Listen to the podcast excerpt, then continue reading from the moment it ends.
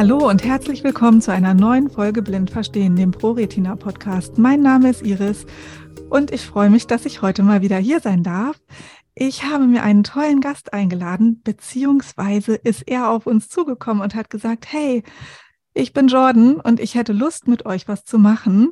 Und deswegen haben Jordan und ich im Vorfeld schon mal telefoniert und heute ist er hier mein Gast. Herzlich willkommen, Jordan. Ich freue mich, dass du da bist. Ja, hallo Iris. Hi, ich freue mich hier zu sein. Vielen Dank ähm, für einen schönen Anfang. Sehr schön. Ich habe mich total gefreut über deine E-Mail und das ist echt cool, weil das ist jetzt sozusagen die Premiere. Du bist der Erste, der so auf uns zugekommen ist und so mutig war. Und wir wollen uns heute ein bisschen unterhalten über das Thema Diagnose und dann. Jordan, vielleicht magst du dich unseren Zuhörerinnen und Zuhörern einmal ein bisschen vorstellen. Ja, na klar, ähm, kann ich gerne machen. Genau, ähm, ja, dann hallo zusammen. Ähm, mein Name ist Jordan, ich bin noch 24 Jahre alt. Ähm, ich wohne in Thüringen, in Nordhausen und äh, bin in Niedersachsen aufgewachsen und bin nach Nordhausen zum Studieren gezogen, habe dort soziale Arbeit studiert und auch meine Partnerin kennengelernt, mit der ich dort seit äh, etwa fünf Jahren zusammen wohne und arbeite ähm, ja, dort in der Nähe in einer Suchtrehabilitationsklinik als Gruppentherapeut. Und ja, was gibt's denn noch zu sagen? Ähm, ich wandere sehr gerne, das ist ein großes Hobby von mir. Das mache ich sehr gerne. Ich bin gerne in der Natur. Ich sammle zum Beispiel gerne im Harz ähm, die Stempel ab, die es dort alle gibt, äh, die Harzer Wandernadel, falls es dem was sagt. Mir schon. okay, ja, stimmt, du weißt ja Bescheid. Ja, Mensch, das ist doch schon eine ganze Menge, was du uns jetzt erzählt hast. Und du hast erzählt, du hast in Nordhausen studiert.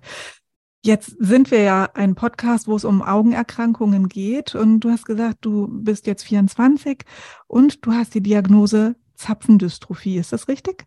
Ja, genau, richtig. Ja. Wann hast du denn diese Diagnose bekommen?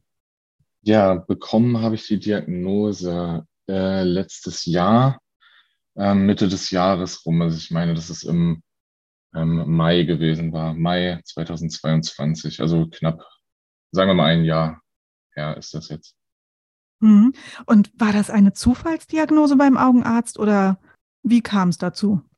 Ähm, es kam dazu, ich habe Anfang letzten Jahres habe ich in einem, habe ich, äh, also man muss dazu sagen, ich habe Ende 2021 habe ich mein Studium abgeschlossen und hatte Anfang Januar 2022 eine erste Arbeitsstelle angefangen in einem Autismusförderzentrum, was ich aber ziemlich schnell wieder erledigt hatte. Und dort kam zum ersten Mal auch wirklich sehr bewusst auf, ähm, dass mich Mitarbeiter angesprochen haben, ob ich äh, eine neue Brille bräuchte, warum ich dies nicht sehe. Es waren so kleine Dinge aufgeploppt, aufgefallen und ich habe gemerkt, dass ich auch mit kleinen Objekten, mit denen ich dort arbeiten musste, ähm, die verschiedene Farben haben, dass ich die je nach Intensität der Farbe schwer unterscheiden konnte. Und dann kam es dazu, dass meine ehemalige Chefin ähm, mir eine ganz bestimmte Augenoptikerin empfohlen hat, an die ich mich gewendet hatte. Und da wiederum kam dann nichts raus und es konnte nicht begründet werden, warum, wieso, weshalb ich denn nur nicht so gut sehe, trotz meiner ähm, Brille. Die hat also versucht, die Brille nochmal neu anzupassen? Ja, richtig, genau. Mhm. Genau. Also ich habe mit meiner Brille da ähm, ja nur weit unter 100 Prozent ähm, erreichen können, mhm. sodass ähm, ich an eine, durch einen kleinen Zufall an eine gute Augenärztin äh, kam. Und genau da wiederum habe ich mich also hingewandt, weil irgendwie es schien, okay, irgendwas scheint nicht zu stimmen mit meinen Augen. Und ich wusste in dem Moment natürlich auch nicht, warum, was ist das jetzt, ähm, weil es auch keiner erklären konnte bisher in meinem Leben. Mhm.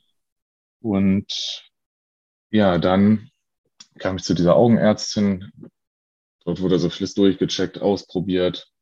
die hatte dann den Verdacht, dass ich ähm, Lohn haben könnte, mhm. also Lebersche hereditäre Optikusneuropathie, mhm. und hatte mich an die Uniklinik ähm, nach Göttingen verwiesen. Mhm. Und dort kam es dann nach einigen Terminen Ende April und Anfang Mai mh, hm, zu dieser Verdachtsdiagnose. Hm. Also es ist ja eigentlich tatsächlich relativ typisch. Ne? Also ich kann jetzt mal von mir berichten, bei mir war es ähnlich. Also ich habe tatsächlich damals nur gedacht, so ich brauche eine neue Lesebrille. Und der Augenarzt hat festgestellt, so ja, also ich kann gar keinen hundertprozentigen Visus herstellen mit irgendeinem Glas. Ne? Da muss ja. irgendwas sein. Und dann ist man auf die Suche gegangen. Also es, ich, ich fühle mich gerade so ein bisschen an meine eigene Geschichte erinnert. Ja. Wie ging es dann bei dir weiter, Jordan? Also du warst dann in der Augenklinik und dann kam die Diagnose Anfang, Ende April, Anfang Mai. Ja, genau, richtig. Mhm. Diese Diagnose kam zustande. Ja, während ich ähm, parallel, da muss ich nochmal ein bisschen wieder zurück, die paar Monate, nachdem meine erste Arbeitsstelle also insgesamt ähm, nicht gut funktioniert hat. Ich habe dort auch ähm, eigenständig nach etwa vier, fünf Wochen ähm, gekündigt. Einerseits mhm ähm, war die Arbeit einfach nichts für mich, es gefiel mir ähm, nicht. Und ich hatte große Gedanken, dass ich dem Ganzen nicht gerecht werden kann, habe mich da auch selber viel hinterfragt, hatte große Selbstzweifel rein bezüglich auf diese Arbeit bezogen entwickelt, so dass ähm, ich dann also diese zweite Arbeitsstelle, wo ich also nun äh, noch immer arbeite nach wie vor in der Suchtrehabilitationsklinik, die fing ich kurz sozusagen direkt vor der ganzen Augenthematik an. Also ich habe dort angefangen, war dann auch ähm, ziemlich schnell krankgeschrieben, um auch vielen Terminen dann gut nachgehen zu können, sozusagen. Das war auch mit meinem Arbeitgeber abgesprochen. Und ähm, ja, parallel hätte sich also einerseits entwickelt, dass ich aufgrund der Arbeit ähm, den Eindruck hatte, dass ich da sehr dran gescheitert bin und habe da große Unsicherheiten entwickelt, mhm. weil ich auch denke, dass ich vom Persönlichkeitsstil her eh generell ein relativ selbstunsicherer Mensch bin. Das kann ich äh, offen sagen, da auch gut mit umgehen inzwischen. Aber ja, und dann kam eben diese ganze Thematik der Zapfendystrophie parallel auf. Und das war dann noch so diese zweite, naja, Baustelle, die sich entwickelt hat, wo mir dann irgendwie die Decke auf den Kopf fiel, ähm, so dass mir in dem Moment alles irgendwo zu viel war. Ähm, ich glaube, das kennen wir aber auch alle, ne? dass so eine Diagnose kommt und dann fühlt man sich doch auch erstmal überfordert. Ja, richtig. Das, ähm, das ist ganz gut. Also ich wusste in dem Moment überhaupt nicht, wie ich damit umgehen soll, hm. was, das, was das denn nun auch für Folgen haben kann. Mich hat ziemlich beschäftigt und aufgefressen. Ähm, warum ich, warum trifft mich das, waren so Fragen, die ich mir da immer wieder gestellt habe. Und ich hatte einfach Angst davor. Und das muss ich ehrlich sagen, habe ich auch immer noch, wie sich das Ganze entwickeln wird. Das kann ich einfach nicht sagen. Mhm. Ja, das waren so Ängste, die mich da, ähm, ja, naja, sehr präsent begleitet haben. Mhm. Und parallel musste ich zusehen, dass ich auf der Arbeit am Fuß fasse und ja, nicht wieder in dasselbe Muster verfalle, dass ich also quasi, wenn es zu eng wird oder ich denke, ich schaffe das nicht, ich kann das nicht, dass ich dann wieder flüchte. Mhm. Hilft dir in der Situation dein beruflicher Hintergrund? Ja, ähm, tatsächlich hilft mir das äh, sogar sehr. Witzigerweise ähm, stellt für mich inzwischen auch die Diagnose beziehungsweise die Erkrankung ähm, irgendwo auch eine Ressource dar. Ähm, einfach weil ich über die Erkrankung und die damit einhergehenden Ängste und auch Selbstzweifel oder auch ähm, das Verheimlichen. Also ich habe anfangs auch ähm, versucht, ähm, dass das einfach nicht auffällt, dass ich schlecht mhm. sehe. Ich habe versucht, es irgendwie zu kaschieren. Hauptsache, man merkt es mir nicht an. Ja, ich konnte das ähm, schwer akzeptieren zu Beginn und auch noch vor der Diagnose gab es Situationen, wo ich eigentlich auch schon gemerkt habe, okay, ähm, wirklich gut sehen, ähm, mhm. tue ich nicht. Und ja, da wiederum hilft mir die, Ar äh, die Augenerkrankung ähm, in einer anderen Weise auch sehr bei der Arbeit, einfach weil ich ähm, meine Patienten durch diese ja, Erfahrung, die ich gemacht habe, auch ähm, gut erreichen kann und vertrauensvolle Arbeitsbeziehungen aufbauen kann, indem ich auch da sehr offen und ehrlich mit meiner Erkrankung und den dazugehörigen Ängsten umgehe, mhm. wofür ich tatsächlich immer viel, naja, positive Rückmeldungen bekomme, was mich auch sehr freut. Mhm. Ja, und ähm, muss ich nochmal fragen, was du mich eben gefragt hast, tatsächlich, entschuldige. Das macht gar nichts. Ich habe gefragt, ähm, ob dir dein beruflicher Background äh, dabei hilft, dass du deine Selbstzweifel und sowas, dass du das ähm, selber für dich besser unter, ich nenne es jetzt einfach mal platt unter Kontrolle bringst. Also, ne, mhm. es hat ja immer was mit, mit Arbeit auch zu tun und du arbeitest jetzt mit Patienten, die, oder mit Klienten nennt man es, glaube ich, bei euch, ne? Bei uns Patienten nur deshalb, weil es eine, eine äh, Klinik ist, weil es der klinische Hintergrund ist. Aber ah, okay. Also du arbeitest ja mit Patienten, die selber eine, eine Suchterkrankung haben und die ja. ja wahrscheinlich auch oftmals Selbstzweifel haben und die haben ja auch einen Grund, warum, wieso, weswegen. Und ich stelle es mir jetzt tatsächlich so ein bisschen vor, dass man ich arbeite nicht therapeutisch, ja, aber dass man doch auch versucht, Wege aufzuzeigen, wie kann man vielleicht an seinen eigenen Selbstzweifeln arbeiten? Das ist so das, was ich meinte. Ähm, hilft dir da der berufliche Hintergrund, dass ja. du auch an deinen Selbstzweifeln besser arbeiten kannst? Ja, absolut, auf jeden Fall. Ähm, und ja, was du sagst, ähm, stimmt, dass viele ähm, Menschen, die also dort auch hinkommen, auch mit solchen, äh, ja, das geht oft mit Themen einher, wie eben Selbstzweifel und dass sich ja, Glaubenssätze entwickeln, wie dass ich wertlos bin, dass ich, dass ich klein bin, ja, dass ich ähm, nicht liebenswert bin, solche mhm. Dinge.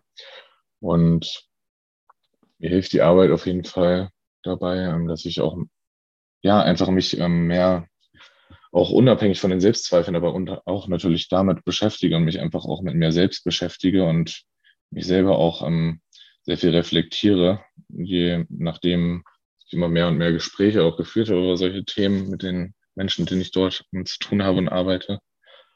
Ähm, ja, wo man auch einfach wieder feststellt, dass man mit solchen Geschichten auch einfach nicht alleine ist und dass da auch schon einfach der Austausch mit Menschen über genau diese Themen ähm, sehr viel wert ist. Natürlich bringe ich mich da nur nicht regelmäßig mit meiner persönlichen Geschichte ein, dass ähm, ja, das gehört ja da vielleicht auch nicht hin, ne? Dein, also richtig. nicht in dem Maße, ne? Also Gut, aber das ist jetzt, glaube ich, ein ganz anderes Thema. Du hattest jetzt vorhin erzählt, du hast versucht, es bei der Arbeit zu verheimlichen. Aber im Vorgespräch hast du mir auch erzählt, dass du einen ganz, ganz besonderen Kollegen hast, mit dem du ein ganz besonderes Verhältnis hast. Magst du darüber ein bisschen was erzählen? Ja, gerne. Genau, ich habe, ja, ich habe anfangs versucht, darauf zu achten, dass es ähm, einfach nicht zu sehr auffällt, dass ich eben einfach gewisse Details nicht wahrnehme, Dinge verpasse. Ja, ich erkläre das ähm, vielen Menschen dort, äh, Patienten einfach gerne damit, wenn ich sie ähm, in kurzer Zeit, sie laufen mir dreimal über den Weg und ich grüße sie aber dreimal, dann erzähle ich mal schmunzelnd, dass ich einerseits natürlich höflich sein möchte und andererseits habe ich sie vielleicht einfach doch zu spät erkannt. Mhm. Und das versuche ich nun mittlerweile auch um, äh, ich versuche damit offen umzugehen, einfach, dass ich und mein Gegenüber auch diesbezüglich besser miteinander umgehen können. Und ja, genau, ich habe auf Arbeit ähm, einen Kollegen, der in demselben Bereich wie ich arbeitet, den ich dort auch sehr zeitig kennengelernt habe und der dort auch für eine gewisse Zeit durchaus so eine Art Rolle wie eines, naja, man kann schon sagen, so eines Mentors darstellt. Ich habe mir viel von ihm aneignen können, viel abgucken können. Ich habe sehr viel gelernt von diesem Menschen. Und nun war es so, dass ich anfangs, ähm, während ich dort angefangen habe zu arbeiten, gab es viel, viele Momente, viele Zeiten, in denen ich, äh, naja, sehr traurig war. Ich habe sehr viel geweint. Äh, ich war sehr unglücklich mit mir selbst und ähm, habe darüber eine gewisse Zeit nicht gesprochen. Und ich habe es irgendwann geschafft, aufgrund dessen, dass ich ähm, viel Zeit mit dem Kollegen verbracht habe, weil wir auch eine Fahrgemeinschaft bilden, habe ich es geschafft, ähm, irgendwann zu sagen, okay, ich hatte einmal so einen Punkt, da habe ich gemerkt, okay, ich halte das gerade überhaupt nicht mehr aus, irgendwie platze ich gleich und es ist einfach nur ein furchtbares Gefühl, so dass ich ähm, ja ähm, das Gespräch zu ihm gesucht habe und habe mit ihm darüber sehr offen gesprochen und ihm viel preisgegeben und genau über meine angefangen, über meine Ängste zu sprechen und dass ich mich furchtbar fühle. Und es war ganz schön, ähm, dass er ja dieses Vertrauen irgendwo als Geschenk betrachtet hat. Ähm, er konnte mich da sehr gut auffangen, ähm, kannte, kennt diese, kann diese Problematik gut verstehen, würde ich sagen. Ähm, also in Bezug auf diese Selbstzweifel, die ich da in hohem Maße entwickelt hatte. Und es hat sich ja dadurch mit der Zeit eine äh, ganz tolle Freundschaft entwickelt, die ich natürlich noch immer ähm, ja mit ihm habe und pflege. Und nach einiger Zeit, ich glaube, es waren, ich weiß es gar nicht, es war nur eine Woche, glaube ich, suchte er zu mir das Gespräch und fragte mich, hey, ähm, er besucht eine Selbsthilfegruppe, das hatte er mir schon auch ähm, vorher erzählt, unabhängig von dem Moment, in dem ich mich ihm ja, sehr öffnete. Er besucht selber eine Selbsthilfegruppe und fragte mich, hey, möchtest du mitkommen? Hast du Lust, einmal vorbeizuschauen? Wäre es was für dich? Ähm, ich wäre herzlich eingeladen. Mhm. Und ich habe nicht lange rum überlegt. Ich dachte, komm, ja, scheiß drauf, ich ähm, ja, ergreife diese, äh, ja, diese Möglichkeit, die er, mir da, die er mir da bietet. Und hatte mich dann also ziemlich schnell dazu entschlossen, ähm, diese Selbsthilfegruppe zu besuchen. Ja, und das ist ja von deinem Kollegen auch ein ziemlich großer Vertrauensbeweis. Ne? Also wenn er selber eine Selbsthilfegruppe besucht und er fragt dich, ob du mitkommen möchtest, das ist ja toll. Das ist ja eine wirklich große Wertschätzung dir gegenüber. Ja, auf jeden Fall. Ich würde jetzt tatsächlich aber ganz gerne auch wieder zu dir zurückkehren. Ähm, wie ging es dir denn, als du dich deinem Kollegen dann offenbart hast und wie ging es dir, als du dann das erste Mal mit bei der Selbsthilfegruppe warst? Und wir reden hier nicht von einer ProRetina Regionalgruppe, sondern von einer komplett anderen Gruppe. Du hast mir die Geschichte erzählt und ich fand sie richtig, richtig großartig und total mutig. Vielleicht magst du einmal erzählen, wie es dir ging, als du dann den Mut gefasst hattest, jemanden einzuweihen und du warst nicht mehr alleine damit, mit deiner Augenerkrankung. Ja, genau. Ähm, also in dem Moment, als ich ähm, ja, dieses Gespräch gesucht hatte, es geschafft hatte, darüber zu sprechen, ähm, war es erstmal sehr erleichternd. Also ich war sehr froh, dass ich ähm, geschafft hatte, ähm, ja, das einfach rauszulassen, auszusprechen und ja, auch einfach, ähm, naja, irgendwo mein Gefühl noch freien Lauf zu lassen. Das war sehr befreiend, hat irgendwo ähm, Druck abgelassen, würde ich sagen. Mhm. Ja. Und ja, als ich das erste Mal mit zu der Selbsthilfegruppe gefahren bin, die ja nun auf einen ganz anderen Kontext bezogen ist, wie du ja schon eingeleitet hattest, äh, war ich auf jeden Fall erst einmal ziemlich aufgeregt. Ich war nervös. Ähm, mein Kollege sagte mir natürlich, ähm, ja, dass er die Menschen schon länger kennt und dort auch selber einige Jahre hingeht, die alle sehr nett seien und so, dass ich also schon, es wurde mir sehr angenehm schon mal gemacht, dass ich sage, okay, ich würde auch gerne dort hingehen und vertraue ihm da. Ja, und dann war ich jetzt erstmal mit dort und witzigerweise hat das Treffen ähm, nicht, ähm, nicht in dem üblichen Gruppenraum stattgefunden, sondern wir hatten uns in, in dem Ort äh, in einer Eisdiele getroffen, weil gutes Wetter war. Das war ganz schön und hatte ich auch als sehr angenehm, naja, Start so empfunden. Mhm. Ja, und aber die Menschen dort kennengelernt, die waren alle total herzlich und es kam mir vor, naja, wie ein normales Treffen unter Bekannten, unter Freunden vielleicht sogar. Und es war total nett, es war ein ganz lockerer Austausch. Und wenn es bei manchen einfach nur darum ging, wie war die Woche, was war gut, was war schlecht. Mhm. Und ja, ich hatte mich dann dort erst einmal mehr mit dem Thema hingewandt, dass ich einfach, ähm, dass ich mich nicht gut fühle, dass es mir schlecht damit geht, mit dieser Erkrankung an sich und diesen, diesem ständigen Zweifeln, was ich einfach entwickelt hatte. Das war so der Hauptpunkt, mit dem ich dann auch erst einmal einfach dahin kam, so dass ich gar nicht, ich sage mal, direkt ausschließlich über diese Erkrankung gesprochen hatte. Das hatte ich sozusagen beiläufig im Gespräch erst einmal erzählt. Ja, genau. Hast du denn jetzt im Laufe der Zeit also ich habe dich als sehr taffen Menschen kennengelernt, also ne, als sehr offenen und sehr, ich, ich glaube schon, dass du weißt, was du möchtest. Hat sich das mit deinen Selbstzweifeln denn jetzt durch deine Besuche bei der Selbsthilfe auch so ein bisschen gewandelt? Also hast du mehr Selbstsicherheit für dich gewinnen können?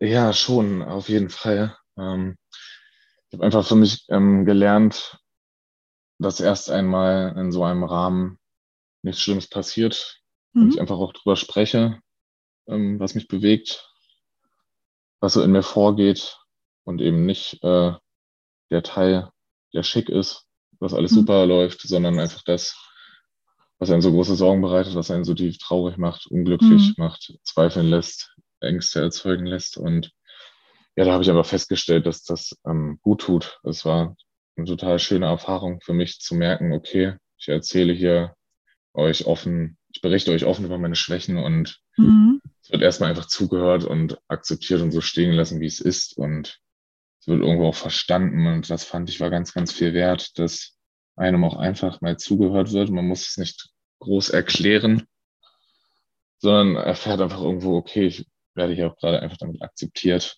Mhm. Äh, und es passiert eben nicht etwas wie, dass ich abgelehnt werde oder irgendeinen Stempel aufgedrückt bekomme. Es war einfach, ja, ganz, ganz toll. Das hat mir auch sehr viel zurückgegeben, dass ich also gemerkt habe, okay, ich bin damit nicht alleine. Mhm. Und das hat mich irgendwo auch ein Stück weit, ja, tatsächlich irgendwo auch sicherer in dem Umgang damit gemacht. Mhm. Du berichtest ja jetzt hier auch sehr, sehr offen über deine Erkrankung und auch über das, wie du dich gefühlt hast zu dem Zeitpunkt der Diagnosestellung. Ähm, die Frage, die sich mir jetzt stellt, ist, hast du mittlerweile, also hast du dich, ich nenne es jetzt einfach mal outen, hast du dich mittlerweile bei der Arbeit komplett geoutet? Wissen deine Kollegen mittlerweile alle, dass du eine Augenerkrankung hast? Ja, ähm, die wissen alle Bescheid, genau. Mhm. Also ich habe dann ziemlich schnell für mich tatsächlich, da bin ich immer noch etwas überrascht. Ich habe ziemlich schnell für mich einfach auch den Entschluss gefasst, okay, ähm, ich erzähle das einfach und habe dann also, ja, also man kann sagen, doch, das wissen schon ähm, die meisten Bescheid. Ich glaube, manchen ist es einfach nicht so bewusst, weil es einfach ein, äh, ein großes Gebäude ist mit mhm. äh, vielen Mitarbeitern. Aber die Personen, mit denen ich also jeden Tag zusammenarbeite und auch zusammenarbeiten muss, äh, wissen das. Der mhm. eine intensiver, der andere weniger, aber doch, das habe ich offengelegt und ich gehe da inzwischen auch äh, offen mit meinen ähm, Patienten um mhm, bezüglich dieser Erkrankung. Ja, das sagtest du vorhin. Aber wie war denn die Resonanz? Weil ich glaube, viele Zuhörerinnen und Zuhörer sind ja auch in der Situation, dass sie berufstätig sind und teilweise nicht wissen, wann ist denn der richtige Zeitpunkt, wann sage ich es denn? Oder wie reagiert mein Umfeld? Wie hat denn dein Umfeld reagiert? Ja, wie hat mein Umfeld reagiert? Also ich ähm, muss dazu sagen, dass ich der Meinung bin, ich glaube, es so einen richtigen Zeitpunkt gibt es dafür, glaube ich, nicht. Also ich denke, man ist da immer ähm, wie auf einer Art naja, Suche nach einem Zauberstab, den man in die Hand bekommt und der sagt einem dann, okay, da und da kannst du es sagen und da passiert dann auch nichts. Ähm, deswegen denke ich, ja, das muss jeder für sich selbst entscheiden, wann sich das irgendwie richtig anfühlt. Ich habe es dann einfach angefangen zu machen. Also ich habe es tatsächlich auch äh, einmal in voller Runde gemacht, in der wir saßen, dass ich also sagte, ja, ähm, bei mir ist es so, weil ich eben eh ähm, einen Termin hatte äh, bezüglich äh, der Erkrankung und äh, habe also erzählt, ähm, naja, was Phase ist, ähm, mhm. dass ich also eine Augenerkrankung habe und ähm, das eine erblich bedingte Geschichte ist und ja, also es war ganz witzig, dass ähm, tatsächlich gar nicht ähm, viel Resonanz in dem Moment kam, sondern es einfach, ähm, naja, akzeptiert wurde, so wie jetzt hätte ich jetzt äh, über Gott und die Welt oder das Wetter gesprochen. Also okay. die ähm, meine Mitarbeiter haben es einfach so ja, angenommen, als ob es einfach ja eine Erkrankung ist, an der ich nun mal leide und ähm, mhm. oder von betroffen bin, nur eher gesagt, finde ich. Also da habe ich positive Rückmeldungen eher sogar für bekommen. Ja, okay, das ist ja schon mal ganz gut. Ne? Also vor allem bekommt man dann ja vielleicht auch ganz andere Hilfsangebote, wenn man wirklich mal auf Hilfe angewiesen ist. Wenn die Leute nicht wissen, was, was Sache ist, dann können sie natürlich auch nicht keine Hilfe anbieten. Ne? Wenn man dann aber weiß, so Mensch, hier der Jordan, der sieht schlecht und vielleicht bräuchte er da jetzt mal Unterstützung, dann haben die Leute ja vielleicht doch auch einen anderen Blick darauf. Wie sieht das bei dir bei der Arbeit aus? Bist du da schon hilfsmitteltechnisch ausgestattet oder funktioniert das alles noch ohne Hilfsmittel? Es funktioniert ähm, noch alles ohne Hilfsmittel. Also ich habe mir mit der Zeit äh, einen ähm, Kantenfiltergläser erstellen lassen, aber nur für ähm, Innenräume, mhm. den ich dann je nach Lichteinfall, je nach Lichtverhältnissen äh, für PC-Arbeit verwende, so dass ich ähm, alles etwas kontrastreicher sehe. Das macht es dann etwas angenehmer für mich. Aber bisher ähm, funktioniert es tatsächlich noch ohne weitere Hilfsmittel. Ja, und ähm, neben diesem Kantenfilter ähm, achte ich dann einfach auf so Dinge, dass ich ähm, möglichst mir den Bildschirm dunkel einstelle, dunkle Hintergründe, dass ich mir die Räume etwas abdunkel, das hilft mir schon sehr. Oder dass ich auch die Maus an dem Computer, die kleine weiße, die ja jeder kennt, dass ich mit die eben größer mache, schwarz oder beziehungsweise ähm, kontrastreich äh, einstelle. Das äh, hilft mir soweit ganz gut. Ja, das ist ja schon mal was. Wie ist das, wenn du jetzt ähm, mit deinen Patienten eine Gruppensitzung hast? Haben die Patienten dann immer feste Sitzplätze bei dir oder generell feste Sitzplätze, dass das kein Problem ist? Also wenn ich jetzt mal von mir rede, wenn ich ein Seminar leite und die, ähm, die Seminarteilnehmer spielen immer Bäumchen wechsel dich, dann möchte ich jemanden ansprechen und gucke immer in die gleiche Richtung, weil ich weiß, aha, jetzt zum Beispiel Angela sitzt ähm, links von mir und dann gucke ich natürlich nach links. Und äh, wenn Angela jetzt aber plötzlich rechts sitzt, dann spreche ich trotzdem mit der Person, die, die ich für Angela halte, zum Beispiel. Ne? Angela ist jetzt natürlich nur ein Synonym, sage ich mal. Ne? Mhm. Ähm, wie ist das bei euch bei der Gruppentherapie? Haben die Leute da dann feste Sitzplätze? Ähm, nein, also bei mir nicht. Ähm, das macht auch jeder unterschiedlich, ja. aber nein, ich lasse die Patienten sich dort hinsetzen, wo sie sich hinsetzen ja. möchten. Also witzigerweise haben sie dann ziemlich schnell mal für sich eine eigene feste Sitzordnung. Okay. Aber ja, also ich ähm, achte auch dann darauf und sage es auch, ähm, wenn dann ein Platz belegt ist, an dem ich dann, wo ich weiß, okay, da würde ich auch alle deutlich besser sehen, spreche ich die Patienten einfach an, sage, hey, könnte ich bitte dort sitzen? Ich brauche es dann auch nicht mal groß erklären. Die Menschen ja. wissen warum und äh, sind da auch sofort bereit und sehr hilfsbereit. Das ist ähm, ja immer ganz schön noch angenehm. Ja, okay. Also das ergibt sich dann sozusagen. Ja, sehr schön. Jordan, jetzt haben wir ja schon viel darüber geredet, was vielleicht nicht unbedingt geht. Ähm, es gibt ja aber ganz viele Dinge, die trotzdem, ich weiß, dieses Wort trotzdem ist auch irgendwie behaftet, aber ich nenne es jetzt trotzdem so, ähm, die trotzdem noch gehen und die trotzdem noch Spaß machen. Was ist denn für dich so ein Punkt in deinem Leben, der dir ganz viel Kraft bietet, wo du richtig, richtig viel Kraft rausschöpfen kannst? Ja, also ähm, was ich schon eingangs kurz erwähnte, ist also generell ähm, und wenn es auch sehr banal klingt, aber das Spazieren zum Beispiel, Spazieren mit meiner Partnerin, ähm, das finde ich sehr schön. Ähm, dann auch ähm, das Wandern, äh, was ich eingangs erzählte, das finde ich sehr schön. Ähm, also das, äh, ja, finde ich auch sehr, also da kann ich sehr gut abschalten. Das macht, mhm. ähm, bereitet mir einfach Freude. Das ähm, kann man, da kann man gut runterfahren. Ähm, auch Gedanken irgendwo loswerden, einfach mal, ja, alles mal loslassen.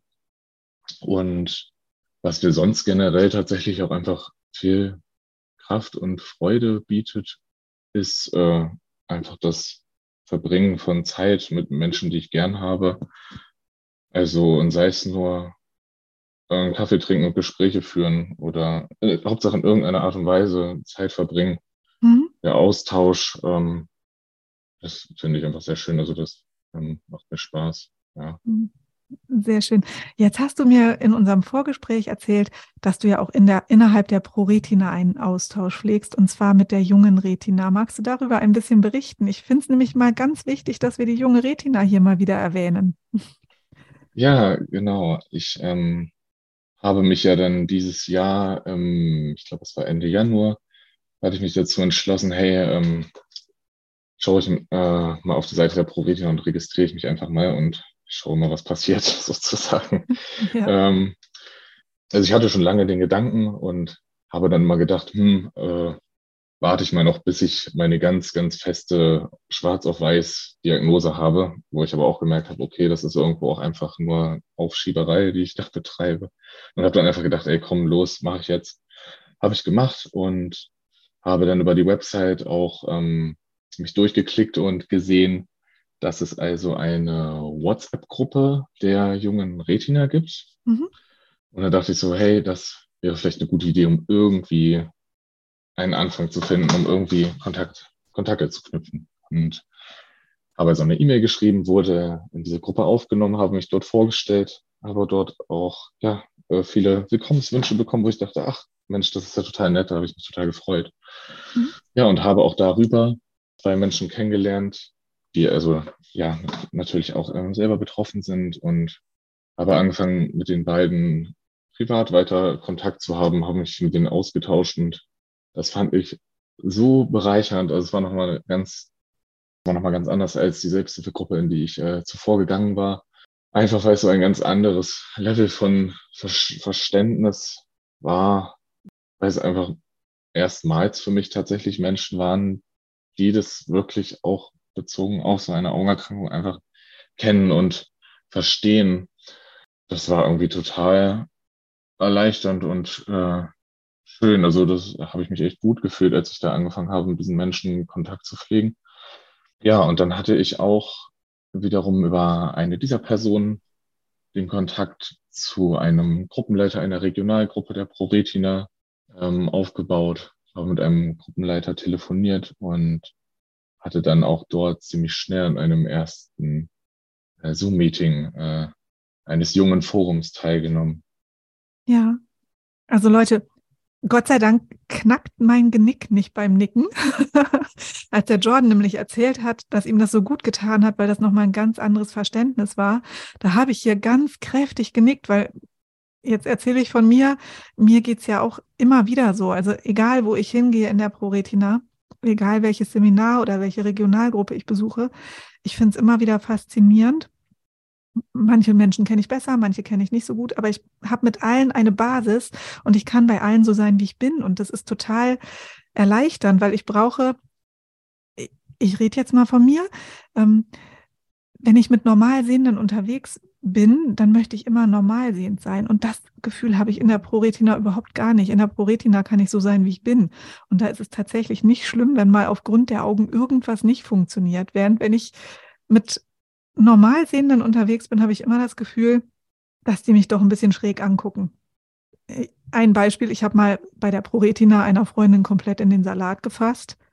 Ich glaube, im normalen Leben hätten die Leute gesagt, was machst du denn mit deinen Fingern in meinem Salat? Meine Freundin hat nur gesagt so, ja, du hast doch vorher die Hände gewaschen, oder? Ist alles in Ordnung? Und dann haben wir drüber gelacht. Also ein kleines ja, Beispiel von mir. Also, ne, so, das sind so Dinge, die sind einfach aber das ist so meine Geschichte, an die ich mich gerade so erinnert gefühlt habe. Ach ja, aber genau das, was du gesagt hast, man kann einfach so sein, wie man ist und das ist ein ganz anderes Verständnis einfach da, ne? Ja, also ich kann es total schwer beschreiben oder erklären, aber ja, es ist irgendwie einfach so eine ganz andere Ebene, ähm, wie, ja, wie es einfach aufgenommen wird. Man was ich auch schon mal vorhin erwähnte, man, ich, man muss sich auch nicht erklären. Man, man genau. muss es gar nicht besonders umschreiben.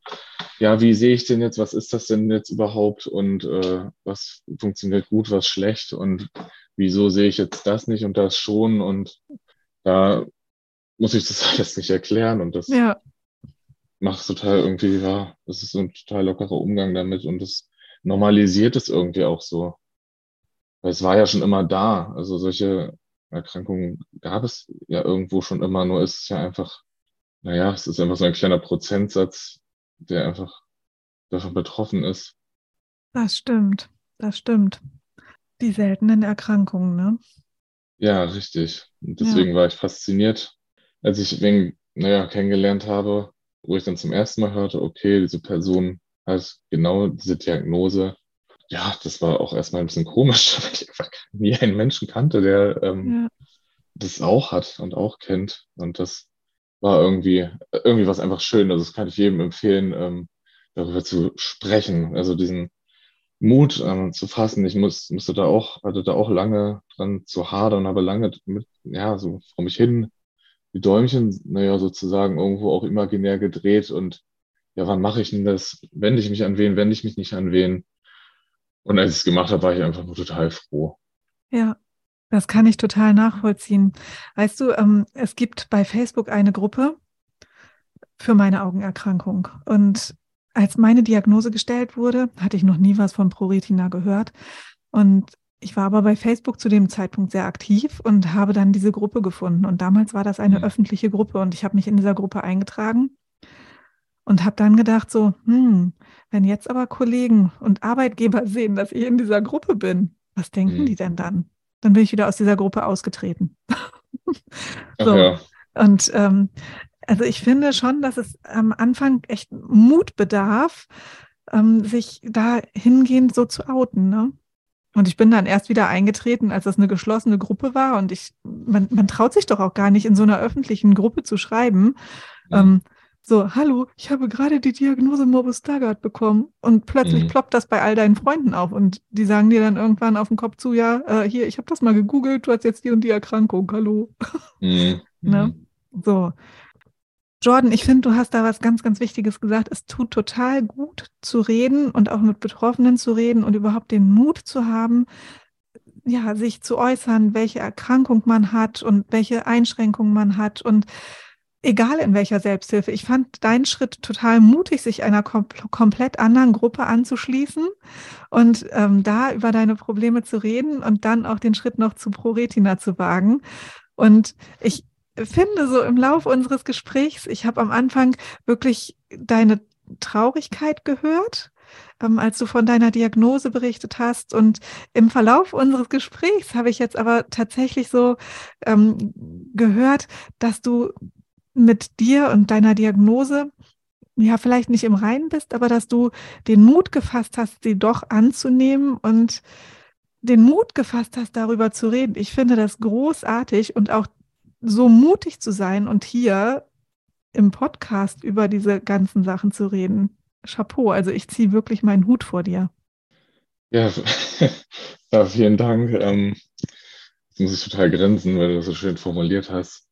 Und ja, es ist genau, also es brauchte bei mir auch auf jeden Fall viel Mut. Und was du gesagt hast, passt ganz gut. Dieses, ich denke, dass ich ähm, ja, das kann ich offen ähm, so zugeben. Ich befinde mich schon, würde ich sagen, auf einem Weg der, naja, des, des Annehmens. Also, weil ich nun auch inzwischen echt sagen kann, okay, ich, ich möchte mich bewusst damit auseinandersetzen. Ich möchte mich da mit mir und dieser Erkrankung beschäftigen. Und ich weiß nun mal, ja, das äh, ist auch, das ist äh, einfach ein Teil von mir, der bleibt. Und es bringt nichts mehr, es zu verheimlichen, zu verstecken. Das ist auch so, auch so ein Punkt übrigens, den ich gut dann auch immer als eine Art Ressource, die ich selber irgendwo gelebt und erlebt habe, ähm, darüber ins Gespräch mit meinen Patienten zu kommen, weil das Verheimlichen und naja, dann auch weitergehen solche Dinge wie Tricksen, Täuschen, Lügen, aber auch so dieses Verheimlichen ist auch einfach Teil der Suchterkrankung und das habe ich irgendwo auch in einem gewissen Maße einfach selber gemacht, dass ich das nicht zeigen wollte und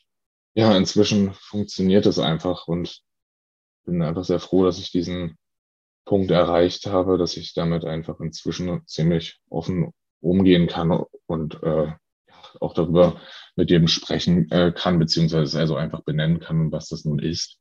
Ja, genau. Und trotz dessen, dass ich mich nun also damit beschäftige, ähm, bleibt es natürlich nicht aus, dass ich noch immer ähm, eine riesen Angst davor habe, wie das denn nun verläuft, weil das nun einfach sehr ungewiss ist. Das kann mir ja letztlich keiner garantieren, wie leicht oder schwer dieser Verlauf also der Erkrankung sein wird mit der Zeit. Und das bereitet mir einfach große Angst. Ich habe davor tatsächlich einfach Angst.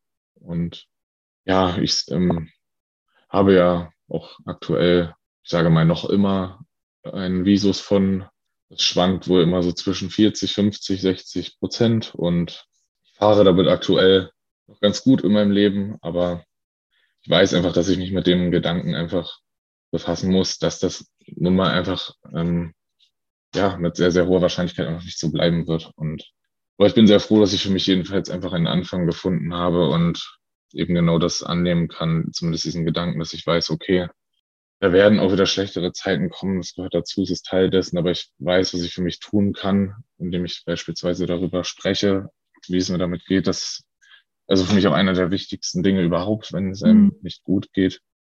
Ne, eben, ähm, wenn es einem psychisch schlecht geht, dass sich bitte Menschen öffnen, sich eine Person suchen, der ich vertrauen kann, wo ich einfach weiß, okay, da denke ich, werde ich mit hoher Wahrscheinlichkeit Akzeptanz erfahren und erst einmal angenommen und aufgefangen. Also das ist auch etwas, was ich äh, jedem mit auf den Weg geben kann, was ich einfach auch für mich erkannt habe, dass das sehr hilft aus meiner Perspektive betrachtet.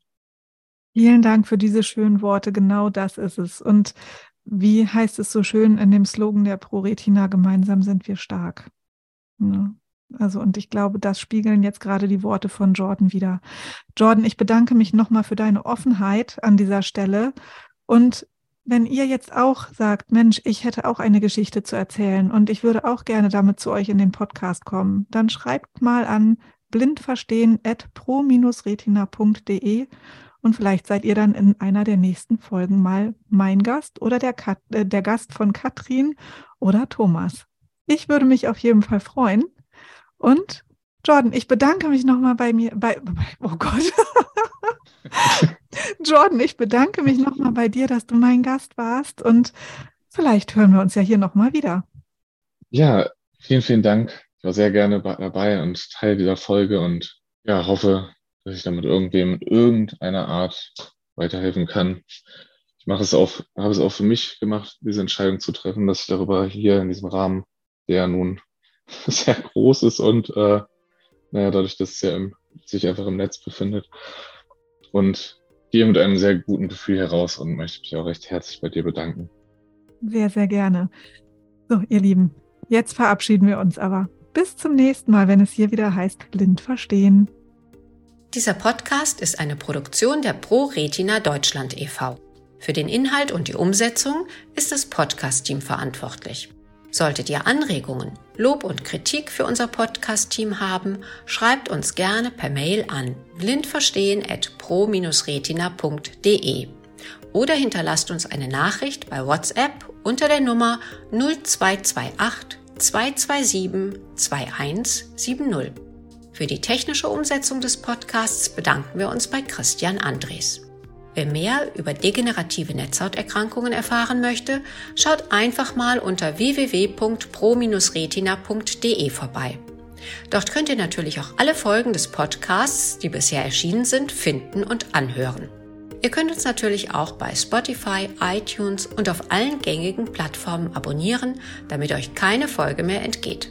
Bis demnächst, euer ProRetina Podcast Team.